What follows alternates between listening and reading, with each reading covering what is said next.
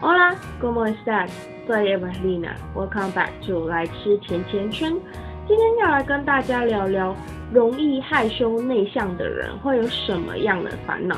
为什么要聊这个主题呢？主要是因为最近统测考完之后，大家都在准备备审资料，我发现了一个非常严重的问题。当初其实要报考二技的时候，我内心只有唯一一个志愿，也就是我现在就读的学校的二技，他们有开个翻译系，我想继续留在现在这所学校念书。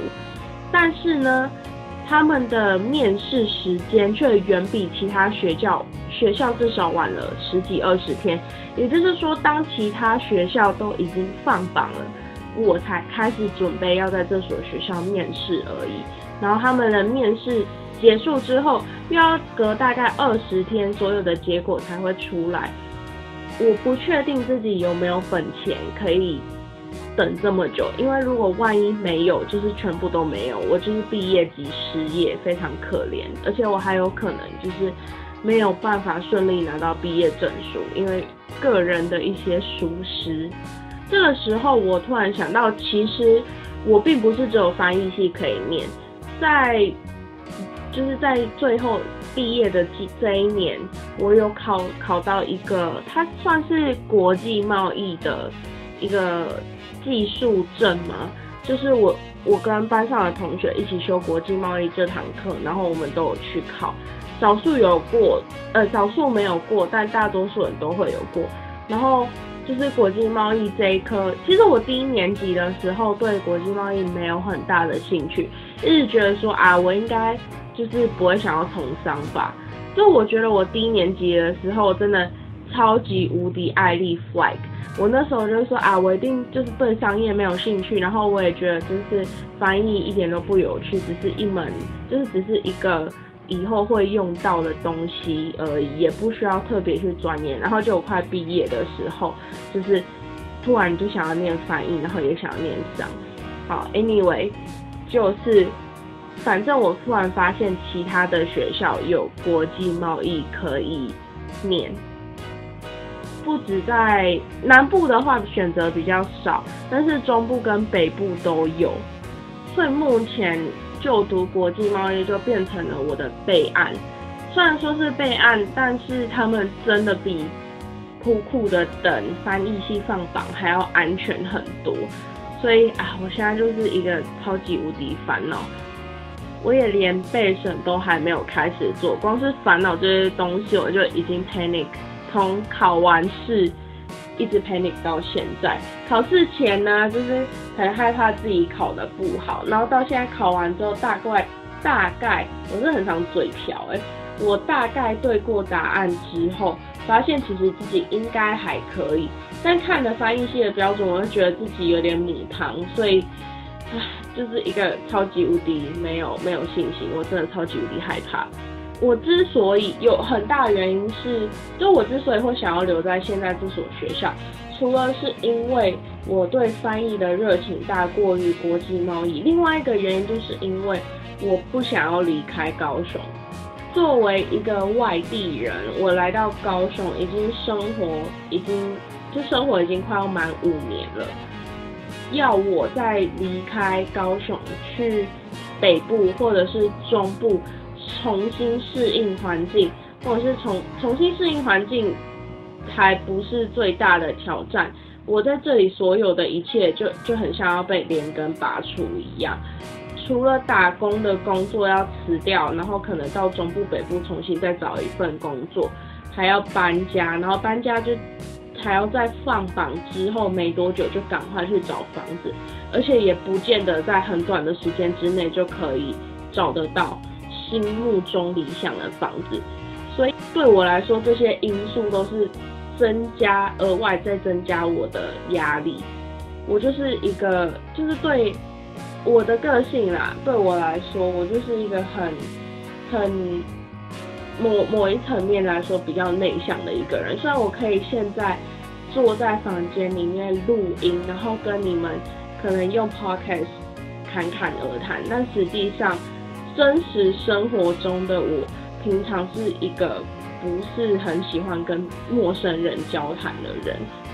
当然了，我相信没有人会突然就很喜欢跟陌生人讲话。我是说，以认识新朋友之类的人来说，我总是非常的尴尬，表情尴尬，语气也很尴尬。只有在跟比较亲近、比较熟的朋友的时候，才会讲比较多话。然后我也是那种，就是每平常去学校的时候，走在路上脸会很臭，因为你也知道会，就是我跟你讲，脸臭就是有被各种不同的因素所影响。有可能今天天气太热，有可能我月经来，有可能就是各种因素都可以影响我脸臭。但我的脸就是大部分时候都很臭，我就觉得我是一个。某方面来说，超级无敌有社交障碍的人。我跟我的室友，我好像没有很认真提及，就是我搬到新家之后有一个室友这件事情。我跟我的室友呢，都会一起去酒吧。然后说到酒吧，哦，算了，那个那个，我之后还会再录跟健康有关的。反正就是我跟我室友会一起去酒吧，然后他就会介绍很多他的朋友给我认识。然后我每次跟认识他的朋友的时候，除非他们有就是可能主动跟我讲话，不然我其实很很大多数时间我都尴尬，然后我不知道说什么，然后我就会开始用我的手机。就是我不是想要耍大牌，不是一定要人家跟我讲话我才会讲话，只是我真的觉得我是一个不会主动不会主动攀谈的人，可能我。有很多的主题，有很多的想法可以跟你聊，可是我就觉得，就是我会很害怕去当开头的那一个人。像我第一年来到高雄的时候就是这样。我第一年来到高雄的时候，我真的是每天晚上下课，每天下午下课之后，我就是去买晚餐，然后买完晚餐之后，我就回到寝室，疯狂的看美剧或动漫之类的。唯一会跟我交谈，大概就是只有我室友吧。而且我们这个寝室也是还蛮安静的，平常大家也都不会一直讲话什么之类的。所以说那时候的我真的还蛮孤僻的。就一直到最近，我的朋友他们纷纷就有给我一些反思回馈，因为我们在这个学期要做一些，嗯，就是做一个报告，在一堂课上面要做一个报告，是说在五年。这段期间，我到底学到了一些什么？那我就给了一个报告，然后收到很多反馈，是说，嗯，这些年来我真的觉得你 Eva Helena 你的转变很大，你从可能都不太想跟别人讲话，然后脸都很臭，到现在已经就是不再像那么不再那么像一只刺猬了。那。尽管我收到了这些让让人家感觉很暖心的回馈，但我内心还是没有没有办法踏出那一步。就是如果你要我真的搬去台中还是什么，或是或是搬去台北之类的，我真的好像还是有一点障碍，还是没有办法跨出这一步。哎，就是比较内向的人，可能对我们来说。最不好的地方就是我们很容易待在舒适圈里面，可是我觉得有自知之明也是一件好事啊，因为我就是知道我可能没有办法承受这样的压力，还有可能这样子的环境，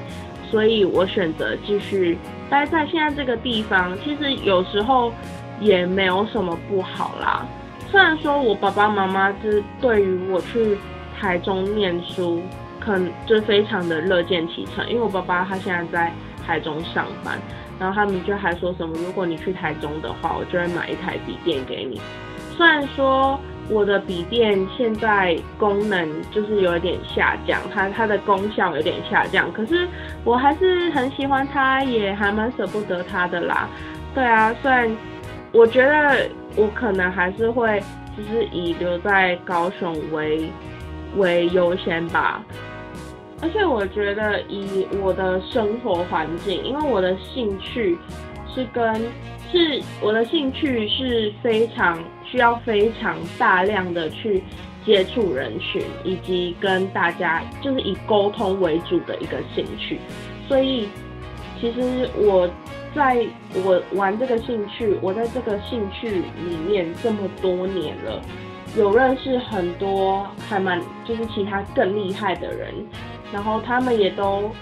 愿意跟我当好朋友，我真的觉得非常的感激。然后他们也都会介绍自己的朋友给我，我觉得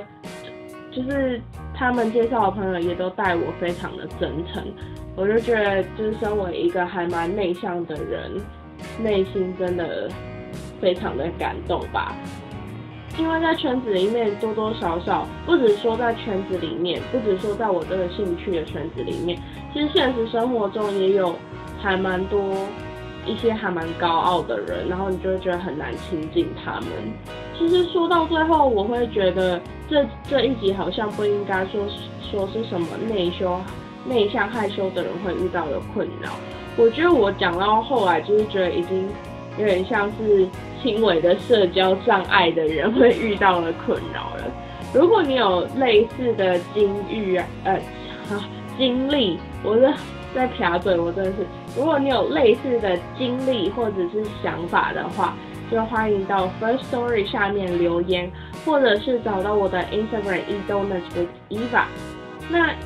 我要特别强调一点就是，呃，其实我不是 Apple 的用户，所以其实我看不到我你们在那个 Apple Podcast 上面的留言。所以如果可以的话，就是尽量到 Instagram 或者是。到 Spot 呃不是 Spotify，到 First Story 下面留言，Spotify 也可以收听啊，但是留言的话就主要是 First Story 跟 Instagram 两个管道。那今天节目就到这边喽，拜拜。